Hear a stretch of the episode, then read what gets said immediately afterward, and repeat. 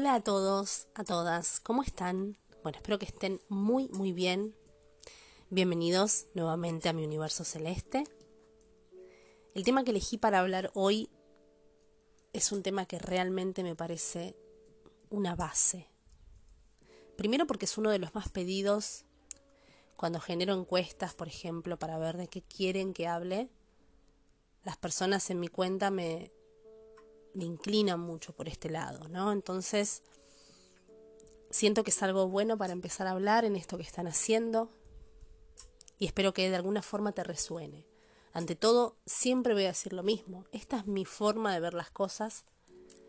Esto es puramente subjetivo, tiene que ver con mi historia personal y con de qué forma pude ir dándole sentido a esto que es hablar del amor propio. ¿Y qué es el amor propio? Es algo tan escuchado que se escucha por todos lados. Todo el mundo está hablando de tenés que amarte más, tenés que tener autoestima elevada. Pero ¿qué es eso?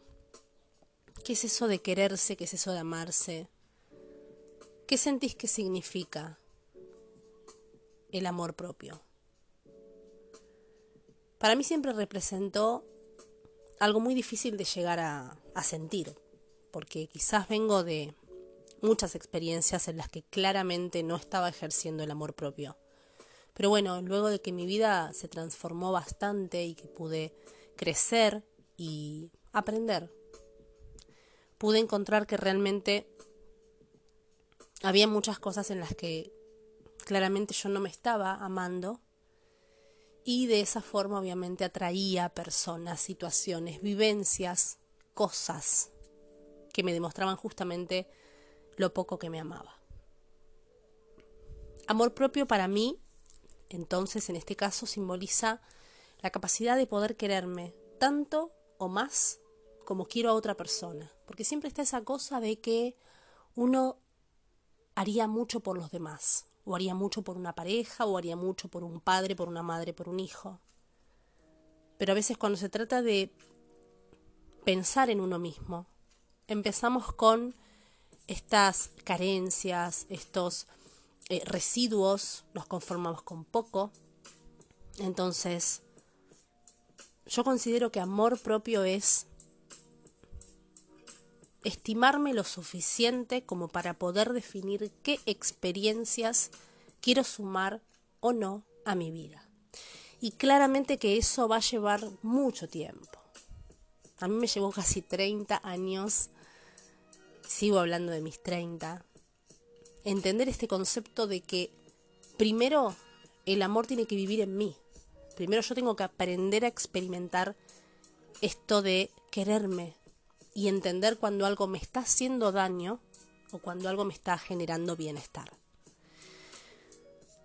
Hay muchas cosas que mm, se oponen a esta idea del amor propio. Y en este caso viene lo que son las fidelidades, Acá estamos hablando de las fidelidades sistémicas, cuando uno a veces viene de historias de una mamá, de un papá, que experimentaron algunos temas de desamor. Si yo vengo de una familia donde la estima era muy baja, obviamente voy a tener, o es probable que vaya a tener, cierta fidelidad con ese sistema. También considero que la falta de amor propio tiene que ver con el desconocimiento de uno mismo. Si yo no me conozco a mí misma, si yo no sé qué cosas a mí me hacen feliz, qué cosas a mí me gustan, ¿cómo voy a pretender que otra persona lo sepa? Para eso a mí me sirvió mucho aprender mi carta astral cuando era chica y empecé a estudiar astrología, conocer mi luna natal, saber que mi luna escorpiana pedía momentos de intensidad, conexiones profundas. Obviamente nunca me iba a sentir plena en una relación superficial y para eso tenía que conocerme. También es muy importante la infancia de cada persona. Esos primeros cinco o seis años de vida que marcan una especie de guion de vida. Y me voy un poquito más atrás, el embarazo de mamá. Ese momento es trascendental para el alma, para cada persona. De alguna manera, esos primeros años son formativos, son constructivos en nuestra identidad y en nuestra idea de lo que es el amor. Entonces, es una etapa en la que se forja mucho la idea de nuestro amor personal. Cabe destacar también cuando quizás hay algunos traumas importantes en nuestra vida, algunas situaciones difíciles, todo eso también es un condimento que suma mucho a la hora de aprender a detectar las cosas que a mí me representan el amor. Cuando nos identificamos con patrones de nuestra familia, cuando venimos de linajes muy heridos, cuando tenemos una extrema obediencia con nuestro sistema familiar, o también incluso, no me quiero meter mucho en este tema, pero con vidas anteriores o con encarnaciones previas en las que quizás tuve alguna situación referida al amor personal, a la estima, todo eso marca muchísimo al alma en esta encarnación. Para mí el amor propio es mucho más que mm, comer bien, sanito, hacer entrenamiento físico, estar divina, 100%. Para mí el amor propio simbolizó tomar muchas decisiones y aprender a entender primero mi conocimiento hacia mí misma, para poder luego a partir de eso partir a un conocimiento a los demás, que vengan a mi vida, a mi universo, a traerme experiencias gratificantes.